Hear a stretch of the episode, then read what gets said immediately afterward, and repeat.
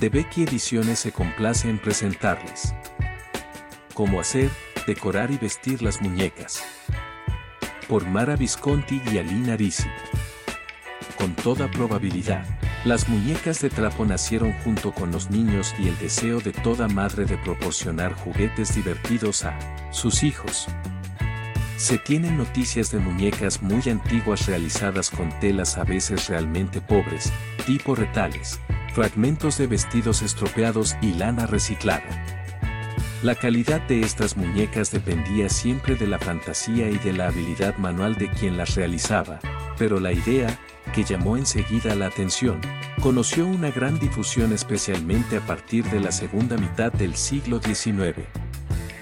En esa época, algunos artesanos, sobre todo ingleses y americanos, empezaron a producir en serie muñecas de trapo que ponían a la venta. Fue entonces cuando nacieron las primeras muñecas en forma bidimensional, es decir, compuestas simplemente por dos piezas de tela cosidas juntas y luego pintadas con colores al óleo.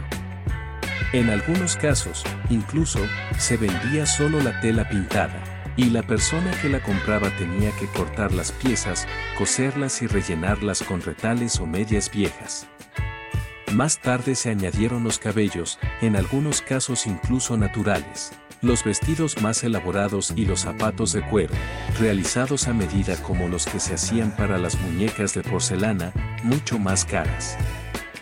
Pero fue a principios del siglo XX cuando la calidad de estos juguetes mejoró notablemente.